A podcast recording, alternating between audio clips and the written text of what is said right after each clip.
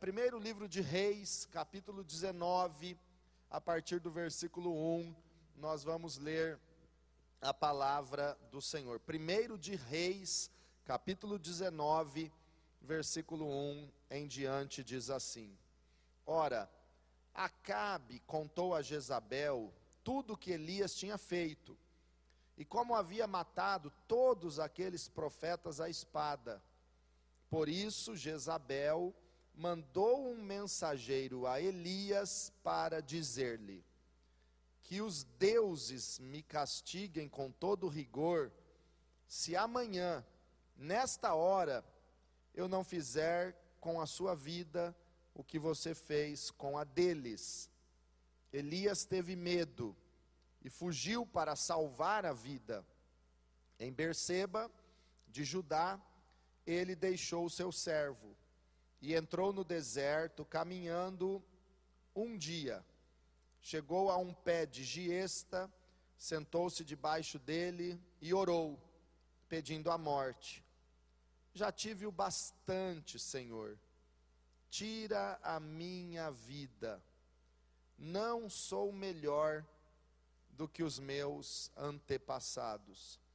Depois se deitou debaixo da árvore e dormiu. De repente, um anjo tocou nele e disse: Levante-se e coma. Elias olhou ao redor e ali, junto à sua cabeça, havia um pão assado sobre brasas quentes e um jarro de água. Ele comeu e bebeu e deitou-se de novo. O anjo do Senhor voltou, tocou nele e disse: Levante-se e coma, pois a sua viagem será muito longa. Então ele se levantou, comeu e bebeu, fortalecido com aquela comida, viajou quarenta dias e quarenta noites, até chegar a Horebe, o monte de Deus. Senhor, em nome de Jesus, esta é a tua palavra viva e eficaz, que nunca volta vazia para o Senhor, mas cumpre o teu propósito para o qual ela foi enviada. Pedimos que o Senhor fale conosco, nos dando sabedoria e entendimento, abrindo os olhos do nosso coração para ouvirmos a tua voz. Fale conosco, Pai. Estamos abertos e prontos para obedecer a palavra do Senhor.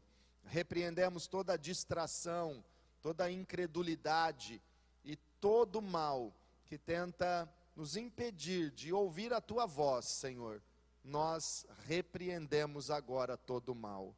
Em nome de Jesus, Pai, que o Senhor seja glorificado, que eu diminua e o Senhor seja exaltado, e em cada um de nós, no templo e nas casas, onde a tua palavra chegar, vidas sejam transformadas, fraqueza seja transformada em força, um fortalecimento sobrenatural do Senhor, e a tua vontade seja estabelecida, Senhor, eu te peço, no nome de Jesus. Amém. Graças a Deus. Hoje é a nossa ceia do fortalecimento, com, é, baseado nesse, nessa experiência gloriosa de Elias. Elias, que era realmente um grande homem de Deus, você certamente já ouviu falar muito sobre Elias, profeta Elias tinha um, um chamado de Deus, uma unção de Deus para profetizar em Israel, num período de muita idolatria naquela nação. O rei Acabe e sua esposa, a rainha Jezabel, estabeleceram é, um reino baseado em tanta idolatria, exterminaram os profetas do Senhor e honraram e multiplicaram os profetas de Baal e de Azerá.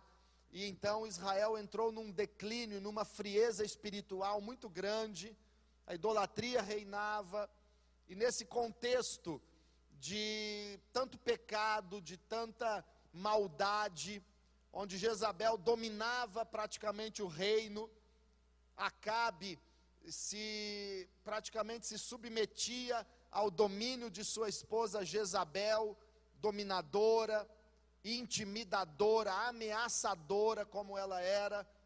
E Israel então vivia um dos piores momentos de sua história no relacionamento com Deus, na questão da fé em Deus e, e, e de uma vida abençoada, de um caráter é, onde as pessoas temiam e serviam a Deus, era um dos piores momentos. Mas Deus levantou um grande homem chamado Elias.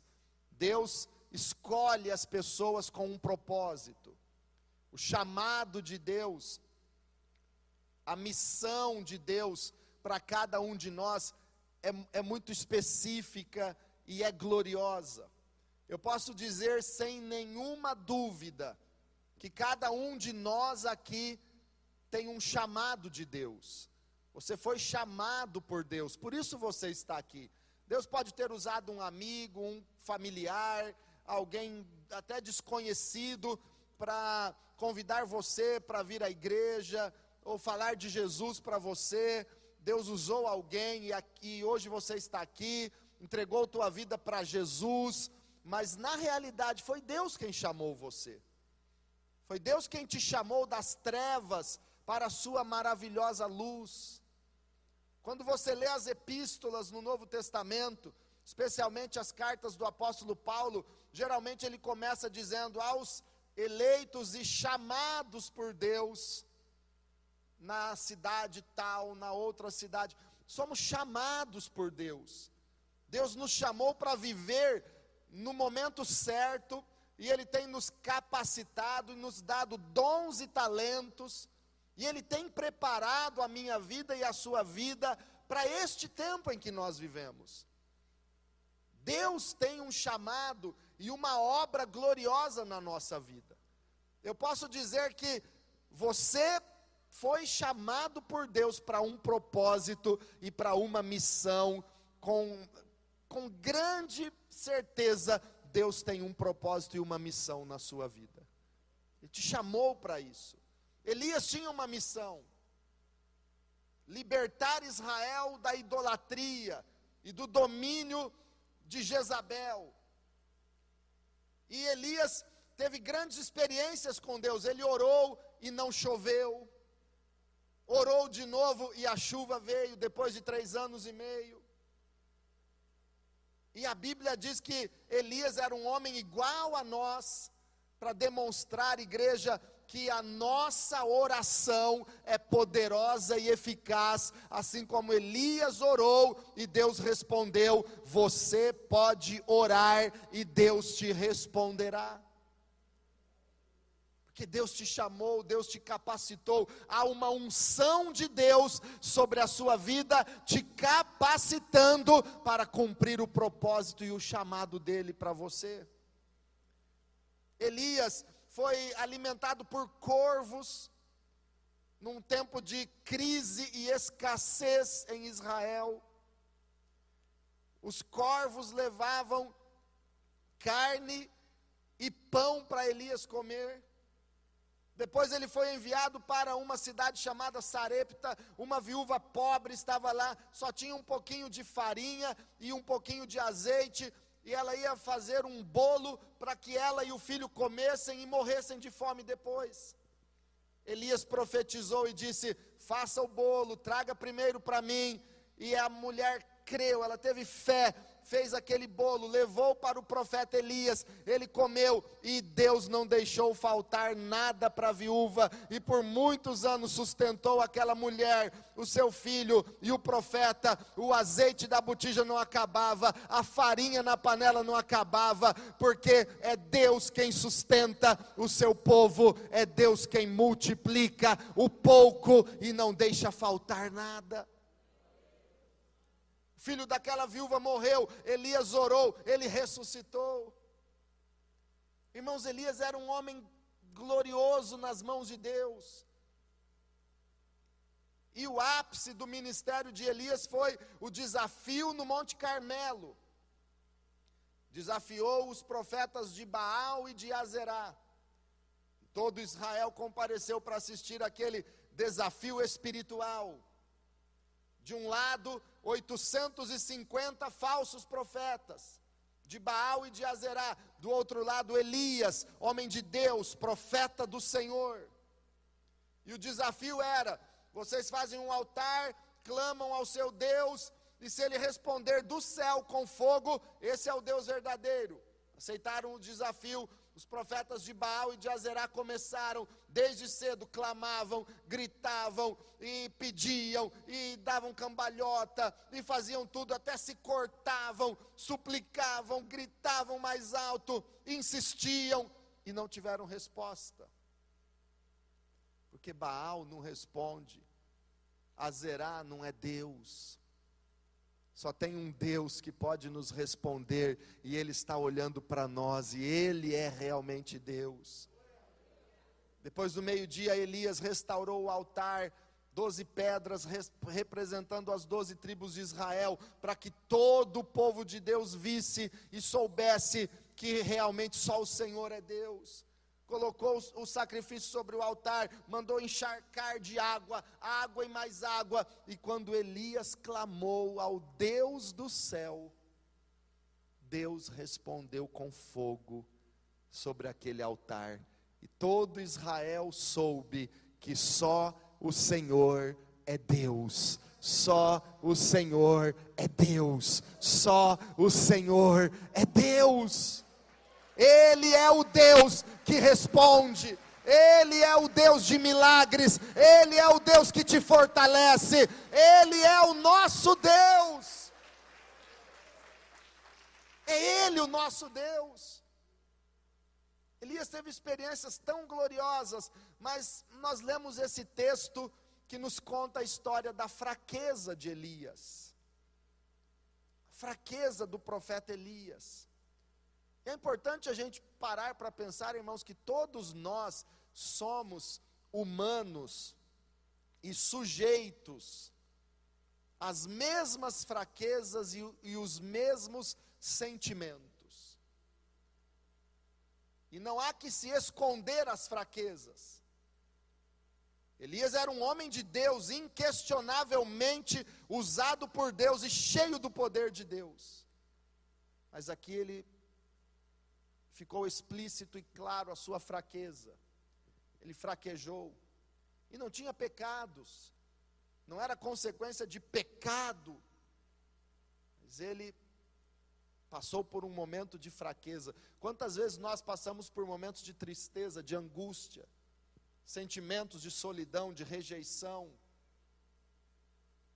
medos, crises emocionais, tristezas de alma. Hoje a depressão é um mal que atinge milhões e milhões de pessoas. Mas a Bíblia diz que todos nós estamos sujeitos aos mesmos sentimentos.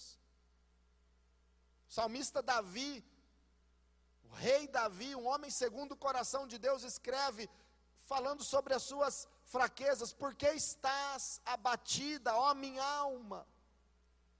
Por que te perturbas dentro em mim? Esse texto não esconde a fraqueza de Elias, que encarou o rei de Israel, encarou e venceu um desafio diante de 850 falsos profetas, encarou toda a pressão do povo de Israel, enfrentou a fome, a seca, é, enfrentou a escassez, o isolamento social por três anos e meio, sustentado por Deus, guardado nas mãos de Deus e não se intimidou. Mas quando uma mulher, Jezabel, o ameaçou, ele se intimidou problema não era que era uma mulher, o problema é que Jezabel tinha um espírito intimidador. Jezabel era uma mulher real, a rainha, a esposa do rei Acabe, que viveu naquela época, manipulava o rei, dominava o reino, ameaçava, mandava matar.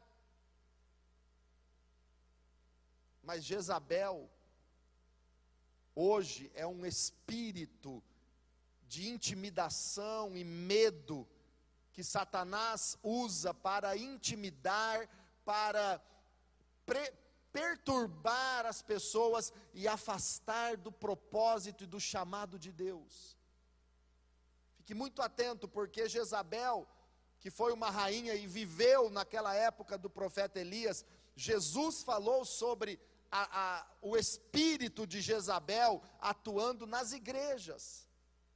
Apocalipse capítulo 2, versículo 20, Jesus disse: Tenho contra ti que toleras Jezabel, a tolerância a Jezabel, a falta de posicionamento contra este espírito de covardia que tira servos e servas de Deus da batalha. Esse espírito de medo, de intimidação, vindo diretamente do inferno, para ameaçar o povo de Deus, para amedrontar os escolhidos de Deus, para afastá-los do propósito e do chamado de Deus. Esse espírito de Jezabel gera fraqueza no povo de Deus, e por isso hoje em dia há muitos que já foram combatentes, militantes na obra do Senhor, parados e desanimados, intimidados por causa de Jezabel. E Jesus falou sobre isso. Você pode ler e, e, conferir claramente nas Escrituras. Não podemos tolerar o espírito de Jezabel, essa intimidação maligna que tenta nos, nos fazer parar. Elias tinha um chamado, Elias tinha uma missão, mas Jezabel conseguiu detê-lo. Jezabel conseguiu com suas ameaças, fazer Elias parar e fugir. Veja o texto no versículo 3 que diz assim: Elias teve medo e fugiu para salvar a vida. Elias fugiu,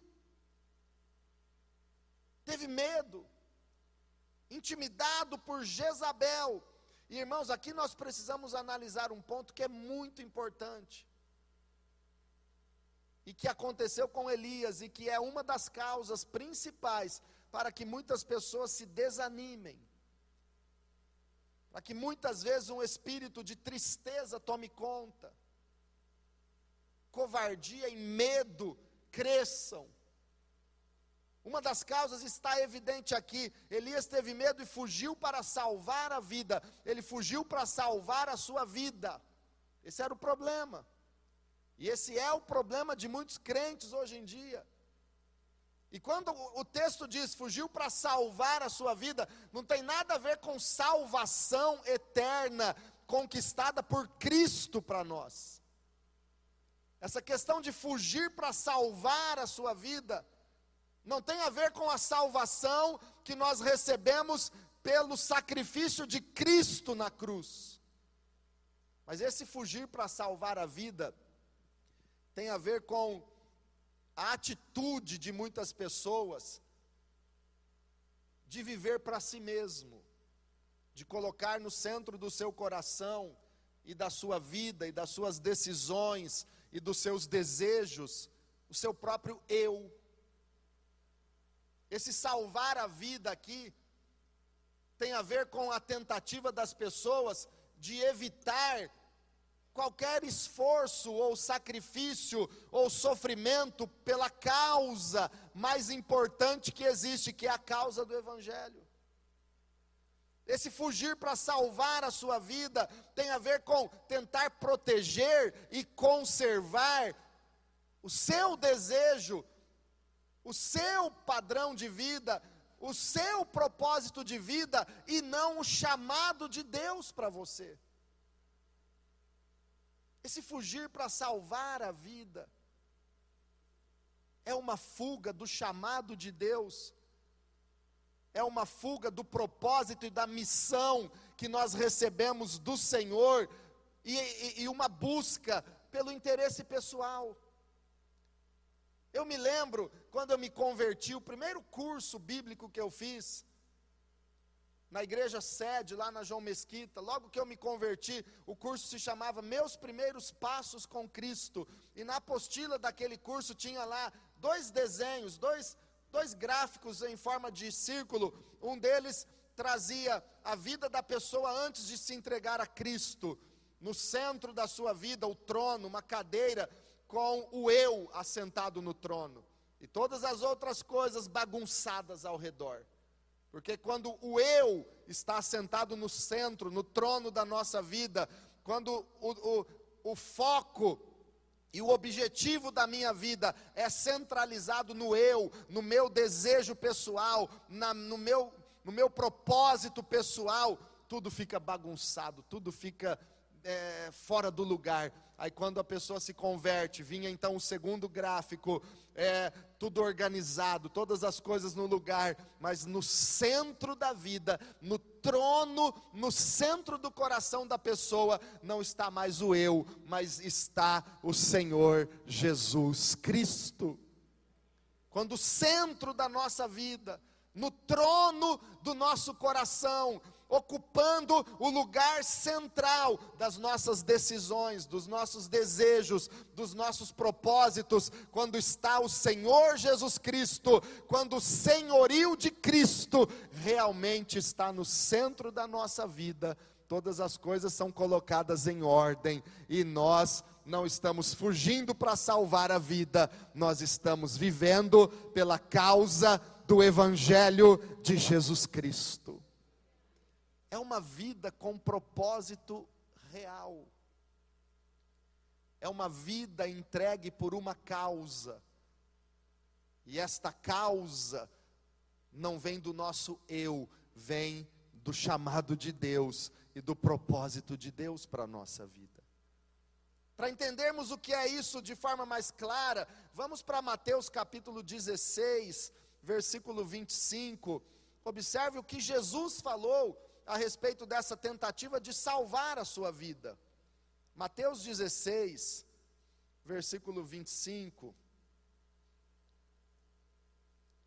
Jesus disse assim: Pois quem quiser salvar a sua vida, a perderá. Mas quem perder a sua vida por minha causa, a encontrará. Quem quiser salvar a sua vida, protegê-la, cuidar só do seu propósito, evitar a perseguição, evitar o sofrimento, evitar o sacrifício pelo reino, evitar o cansaço. Ah, não, esse negócio de me dedicar na obra de Deus cansa. Quando você quer salvar a sua vida, Jesus diz que você vai perdê-la. Mas quando você perder a sua vida por minha causa, disse Jesus. Irmãos, Jesus é a causa da nossa vida. Jesus é o propósito, Jesus é a causa principal, Jesus é o motivo da nossa existência. Quando nós dizemos, Senhor, eu já não vivo mais para mim, eu vivo para o Senhor, eu vivo por tua causa e pela tua causa, então nós realmente encontramos o que é viver. Quantos estão entendendo? O propósito de Elias foi fugir para salvar sua vida. Agora eu pergunto para você: nós precisamos nos intimidar com alguma ameaça, seja ela de Jezabel, ou seja ela de qualquer circunstância da nossa vida? Vamos nos intimidar e ficar com medo e preocupados: ah, o que vai acontecer com a minha vida? Ah, o que eu vou comer amanhã? Aonde eu vou morar? Esse medo intimida essa ameaça intimidadora quer te parar. E muitas vezes nós, na simplicidade ou na ignorância, deixamos o medo dominar e fugimos para salvar a vida. Fugimos do chamado, fugimos do propósito, fugimos da missão para a qual Deus nos ungiu. Eu não sei se você está entendendo. Mas essa fuga para salvar a vida, na realidade é o que causa mais fraqueza no homem. Pode ser um homem de Deus como Elias. Fugiu para salvar a vida. E eu quero perguntar para você sinceramente, meu irmão, minha irmã, o que é a sua vida? Para quem nós vivemos? Temos que fugir para salvar a vida? Não. Minha vida já está crucificada, sepultada com Jesus Cristo. Eu já não vivo mais. O velho homem já está morto e sepultado. Se o velho homem está morto, eu não tenho que fugir para salvar a minha vida, porque ele, Jesus Cristo, já salvou, já comprou, já pagou um alto preço pela minha vida. Agora eu sou dele, estou crucificado com ele e renasci, ressurgi nas águas do batismo. O velho homem foi sepultado e eu nasci de novo. Levantei-me em novidade de vida, e agora já não sou eu quem vive, mas Cristo vive em mim, diz a palavra de Deus. Crucificados, crucificados com Cristo, aleluia. Em Gálatas capítulo 6, o apóstolo Paulo diz: o mundo está crucificado para mim e eu estou crucificado para o mundo. Se eu estou crucificado para o mundo e o mundo está crucificado para mim, o mundo não me atrai. Se eu estou sepultado com Cristo nas águas do batismo, eu não vou permitir que uma ofensa atinja minha alma estou ofendido com isso, estou magoado com aquilo, estou frustrado com aquilo. Não, estou crucificado com Cristo, já não vivo eu, Cristo vive em mim. Agora, quando Elias fugiu para salvar a sua vida, ele demonstrou que o foco, o centro das atenções passou a ser a sua vida e não mais o chamado e o propósito de Deus na vida dele. E aí está a essência de toda fraqueza espiritual. Muitas vezes nós revelamos fraqueza quando deixamos que coisas nos atinjam, ofensas, mágoas, contendas, medo, solidão, tristezas, angústias nos atingem, por quê? Porque o eu está no centro, atingiu o eu, mas quando o eu, quando o, o, o nosso velho homem está crucificado, quando o eu, o ego está na cruz, essas coisas não vão nos atingir, porque o eu está crucificado com Cristo, e agora quem vive é o Senhor Jesus na minha vida. Isso é vida na fé, isso é vida no espírito. Problema de Elias foi fugir para salvar, para poupar a sua vida. Isso é uma fuga do chamado de Deus. É uma fuga. Mas irmãos, a Bíblia diz que Deus fortaleceu Elias, e hoje nós estamos aqui para receber fortalecimento da parte de Deus. Quem crê que Deus, Deus é poderoso para nos fortalecer? Diga: O meu Deus é a minha força. Diga: O Senhor é a força da minha vida. Aleluia. Eu creio que nós vamos sair daqui hoje fortalecidos por Deus de tal maneira que nada vai nos parar, não vai haver mais tristeza, depressão, desânimo na tua vida para te impedir de cumprir o propósito e o chamado de Deus na sua vida. Fortalecimento que vem de Deus, a primeira coisa que esse texto nos mostra é que Ele ama você. Deus nos ama. Ele ama você. Diga comigo, Jesus me ama. Irmãos, nós precisamos entender e acreditar de verdade que Deus nos ama. Será que foi por acaso que nas duas vezes em que o pai falou do céu audivelmente para o seu filho Jesus na terra, ele falou: Este é o meu filho amado em quem me comprazo. Será que é por acaso? No batismo de Jesus e na transfiguração de Jesus, o Pai disse lá do céu: Este é o meu filho amado em quem me comprazo. Não é, não é por acaso é porque Deus quer demonstrar e quer dizer e quer que você escute de verdade Ele te dizendo: Você é meu filho amado, é minha filha amada, em quem me comprazo.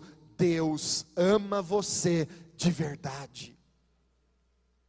Porque Deus amou o mundo de tal maneira que deu o seu Filho unigênito, para que todo aquele que nele crê não pereça, mas tenha a vida eterna. Precisamos de uma prova de amor de Deus maior do que esta. Ele nos entregou o seu Filho unigênito para nos salvar. Quem aceita essa prova de amor da parte de Deus? e crê que Ele te ama de verdade, Ele te ama para sempre. Ele te ama. Nós vemos que o profeta Elias estava fugindo do projeto, do propósito de Deus para ele. Não era a vontade de Deus que Elias fugisse, não era a vontade de Deus que ele fosse lá para o deserto de Berseba, para o Negueb, fugindo para o Monte Oreb. Não era a vontade de Deus. Nós sabemos isso porque logo que Elias chegou no Monte Oreb e entrou numa caverna, no versículo 9, Deus perguntou assim para ele: a palavra do Senhor veio a ele: O que você está fazendo aqui, Elias? Era vontade de Deus que Elias fugisse para Oreb? Não. Era a vontade de Deus, sim, que Elias continuasse a sua missão, porque ele estava vencendo a idolatria em Israel, e faltava uma pessoa, faltava destronar Jezabel. Não era para fugir, era para enfrentar a luta. Irmãos, tem coisas que Deus coloca nas nossas mãos e às vezes está faltando tão pouco para realizar essa grande obra e nós fugimos. Elias fugiu. O Senhor falou para ele: Elias, o que, que você está fazendo aqui, filhão? Ô Elias, o que, que você veio fazer aqui? Eu te mandei vir aqui. Tem horas que Deus tem que pegar a gente, irmãos, eu e você, porque nós todos somos iguais. Nós todos viemos do mesmo pó da terra. Tem hora que Deus tem que pegar a gente e falar assim: ó, ó meu filhão, por que, que você está assim? Tem razão de você estar tá assim? Ô Elias, o que, que você está fazendo aqui? Ô Caim, por que, que você está nervosinho aí com teu irmão? Ô Balaão, por que, que você está insistindo em ir onde eu já falei para você não ir? Ô Saulo, por que você está me perseguindo? Tem horas que Deus tem que dar uma sacudida no homem para acordar. Não era vontade de Deus que Elias estivesse lá, mas Deus continuava amando Elias. E nós temos que saber diferenciar uma coisa, irmãos: chamado de Deus para o ministério é lindo, é glorioso, é nobre, é precioso, e Ele, Ele preza por isso, mas mesmo quando a pessoa está fugindo, tá? Largou o balde, Deus continua amando a pessoa, porque Ele ama e Ele não vai desistir da pessoa. Ele não desiste. Elias estava lá, fugiu, deitou debaixo de uma árvore, dormiu. O anjo do Senhor foi até lá e tocou em Elias. O anjo do Senhor está tocando na sua vida agora, porque Deus te ama. O anjo do Senhor tocou nele e falou: Elias, levanta. O anjo do Senhor nem questionou. Elias, ó, já que você está aqui de teimoso, você não vai comer, não. Deus foi lá, cuidou dele, deu comida para ele, acordou Elias e deu pão quente, deu o melhor, deu água fresca e Elias foi alimentado, Elias foi tocado, Elias foi confortado pelo Senhor, Elias foi amado pelo Senhor. Meu irmão, minha irmã, você é amado do Senhor, é protegido do Senhor, você é abençoado pelo Senhor, você é guardado nas mãos do Senhor. Deus está cuidando de você, tocando em você, porque Ele te ama. E se você recebe, dá um glória a Deus. Receba esse amor de Deus na sua casa, na sua vida. Ele te ama. Ele te ama mesmo não sendo a vontade perfeita de Deus que Elias estivesse ali, o anjo do Senhor foi lá, se colocou do lado dele. Irmãos, eu sinto que o anjo do Senhor muitas vezes se coloca do teu lado, talvez você nem percebe quando você está dormindo e talvez aquele dia que foi tenebroso, aquela noite que você quase não conseguiu dormir, o anjo do Senhor se colocou ali do teu lado, às vezes apenas para colocar a mão na tua cabeça e te dizer: "Filha, Filho, eu estou com você. Deus ama você e não deixe o diabo mentir dizendo que não. Deus te ama. Em segundo lugar, nós vemos que Deus deu pão e água para Elias. Diga comigo, pão e água. Irmãos, o pão na Bíblia representa Jesus. Ele disse: Eu sou o pão vivo que desceu do céu. Quem aqui conhece Jesus, ama Jesus, crê que Ele é o pão da vida e alimenta a sua vida para a eternidade. Quem crê? E a água no Novo Testamento representa o Espírito Santo. Em João capítulo 7, Jesus disse, falando a respeito do Espírito Santo, Jesus disse: rios de águas vivas fluirão do seu interior. É o Espírito Santo. O Senhor foi lá e deu pão e água para Elias, para nos ensinar que a nossa força vem de Jesus e do Espírito Santo que habita em nós. Elias comeu pão e bebeu água, e a Bíblia diz que fortalecido por aquela comida, ele viajou 40 dias e 40 noites com a força daquela comida e não teve mais fraqueza. Diga comigo, fortalecido com aquela comida, viajou 40 dias e 40 noites até chegar a Horebe, o monte de Deus. Aleluia.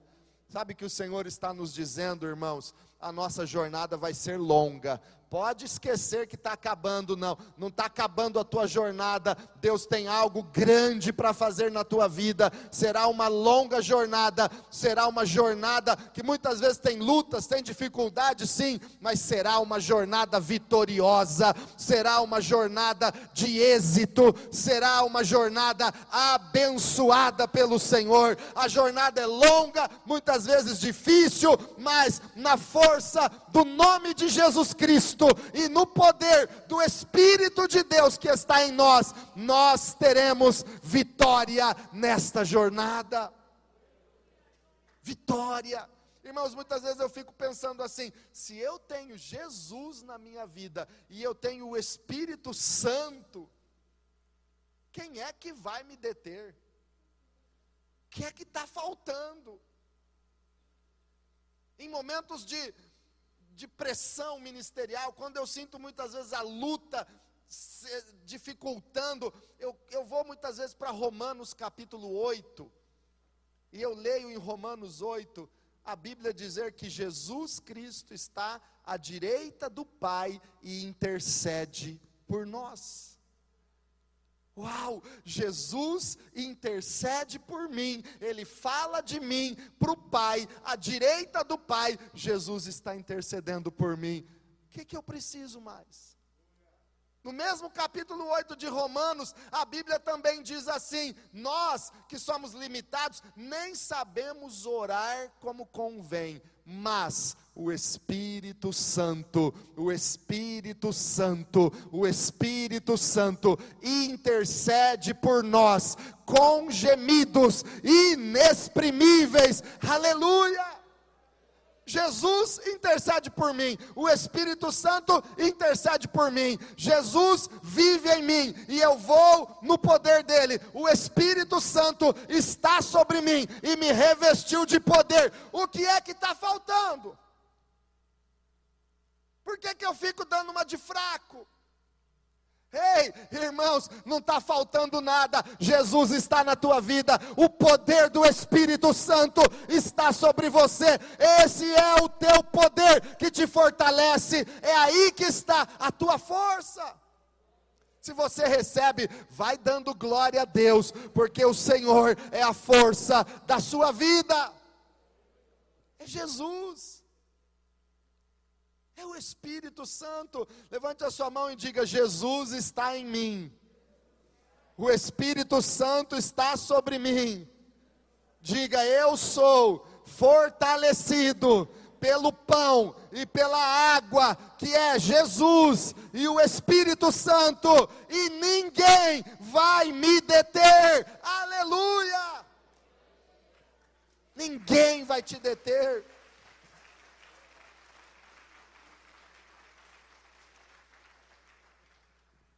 Não tem ameaça de Jezabel que vai fazer você parar.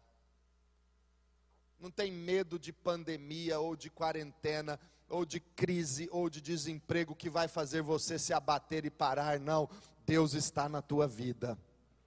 E a força que vem de Deus faz com que você continue nessa jornada sem desanimar, sem enfraquecer. Maior é o que está em nós do que o que está no mundo, igreja. Ele é a nossa força. E para encerrar, no, no, capítulo 19, versículo 15 do primeiro livro de Reis, a Bíblia diz assim: O Senhor lhe disse: Volte pelo caminho por onde veio, e vá para o deserto de Damasco. Chegando lá, unja Azael como rei da Síria, unja também Jeú, filho de Ninsi, como rei de Israel, e unja Eliseu filho de Safate, de Abel Meolá, para suceder você como profeta. A missão de Elias tinha acabado? Não. Deus estava dizendo, Elias, o que, que, você veio fazer aqui em Horebe, se eu tenho um chamado para você lá em Israel? Volta pelo caminho por onde você veio. Cumpra teu chamado. Deus te deu um chamado. Deus te ungiu para uma missão. A unção que Deus te deu é para uma missão que Ele designou. E Ele está nos revelando na Sua palavra. O fortalecimento vem quando você volta para a missão que Deus lhe confiou. Volta para o chamado. É a unção do envio, é a unção e o chamado daquele que te enviou. Elias, volte ao, pelo caminho por onde você veio, unge Azael, unge é, Eliseu, unge Jeú, vai lá, Elias, teu projeto, tua missão de vida não acabou. Irmãos, a fraqueza vem quando a gente foge do propósito, do chamado de Deus, mas quando voltamos ao propósito, quando voltamos ao chamado de Deus, exercendo os dons e o ministério que Deus nos confiou, nós somos fortalecidos pelo Senhor. Não há nada que produza mais ânimo e força interior do que fazer a vontade de Deus e cumprir o seu chamado na nossa vida. Nada. Diga comigo, nada produz mais ânimo. Mas, ei, tem alguém aqui animado, cheio de unção, ou não tem força nem para repetir? Vamos lá, nada produz mais ânimo e força interior do que fazer a vontade de Deus e cumprir o seu chamado. Então diga assim: eu vou fazer a vontade de Deus e cumprir o chamado de Deus para a minha vida. Diga, eu não vou fugir para salvar minha vida. Diga, o meu Deus já salvou a minha vida e Ele está cuidando de mim todos os dias da minha vida. Aleluia! Esse é o propósito que te faz forte. E eu termino lendo João capítulo 4, porque Jesus revelou de onde vinha a sua força. Evangelho de João capítulo 4. Jesus tinha estava indo pelo caminho e parou numa cidade samaritana, Sicar, junto ao poço. Você conhece a história, ele falou com a mulher samaritana, evangelizou a mulher e a cidade inteira. E os discípulos tinham ido para a cidade, Jesus ficou fora da cidade junto ao poço, mas os discípulos tinham ido comprar comida para se alimentar, para ter força. E os discípulos, quando chegaram, falaram: Mestre, come alguma coisa, coma algo. E Jesus não quis comer. E eles começaram a, a conversar um com o outro, mas Jesus não vai comer, Jesus vai ficar fraco. Por que é que nós comemos, irmãos? Para fortalecer o nosso corpo. A força física vem do alimento que nós comemos. Será que alguém trouxe alguma comida para ele? Jesus não quer comer. E aí Jesus diz algo tremendo em João 4:34. Revelando de onde vinha a sua força. Não vinha de uma comida qualquer, não vinha do arroz, do feijão, do pão. Jesus diz em João 4,34: A minha comida é fazer a vontade daquele que me enviou e concluir a sua obra. Se nós fôssemos completar a frase, a minha comida é qual seria a nossa resposta? Nós estamos vivendo para quê? Qual o propósito? Qual a finalidade? Qual a missão? O que é que nos dá ânimo e motivação para viver? Minha comida é ficar rico. Minha comida é que todo mundo goste de mim. Minha comida é me divertir. Minha comida é passear. Para que nós estamos vivendo? Eu finalizo contando uma parábola que Jesus falou em, em Lucas, capítulo 12.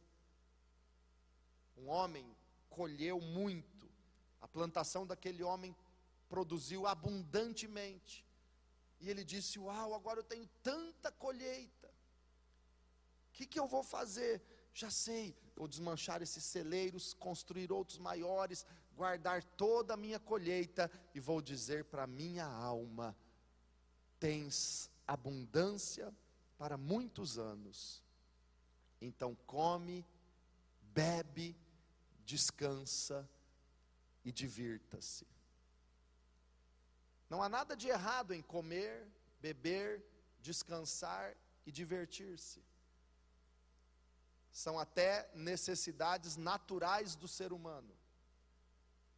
E Deus quer te dar sim o que comer e o melhor dessa terra. Se quiseres e me ouvirdes, diz o Senhor, comereis o melhor desta terra. Deus quer te dar o melhor colchão para você dormir a melhor roupa para você vestir. Deus quer te dar alegria e diversão, Deus quer te dar descanso e renovo.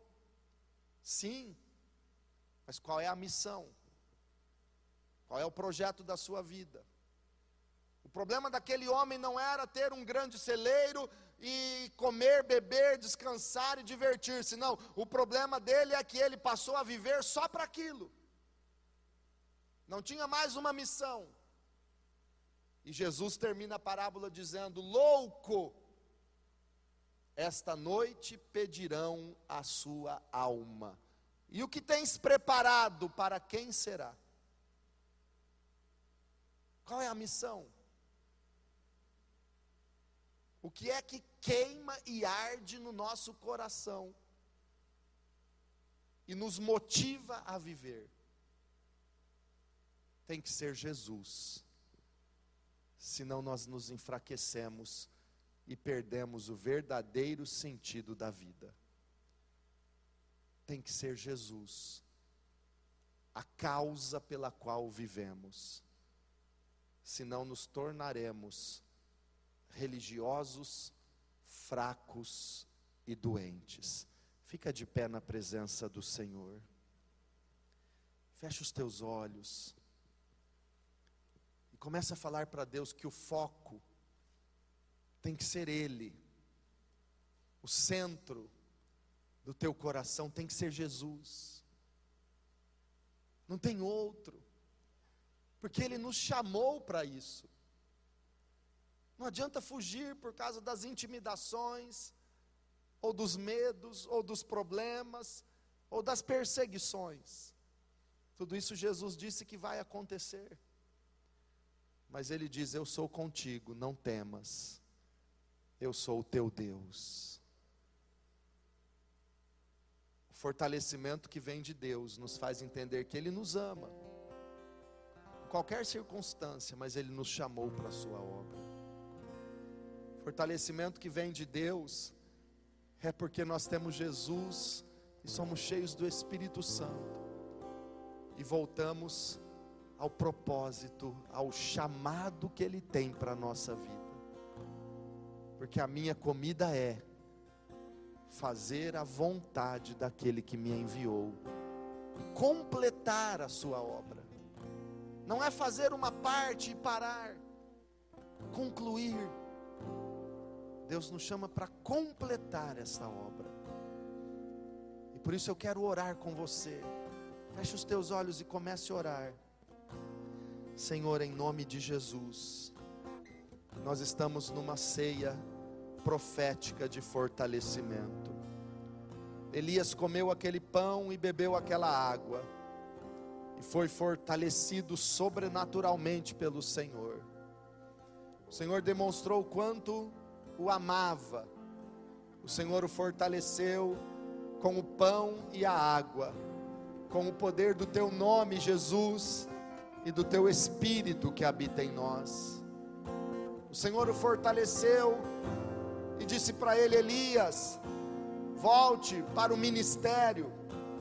Elias, tua obra não acabou, você tem muito ainda para fazer. Oh meu Deus, nos fortaleça, porque eu sei que a obra não acabou. Nós temos muito a fazer queremos fazer todos os dias da nossa vida aquilo que o Senhor nos preparou, nos ungiu, nos capacitou para fazer.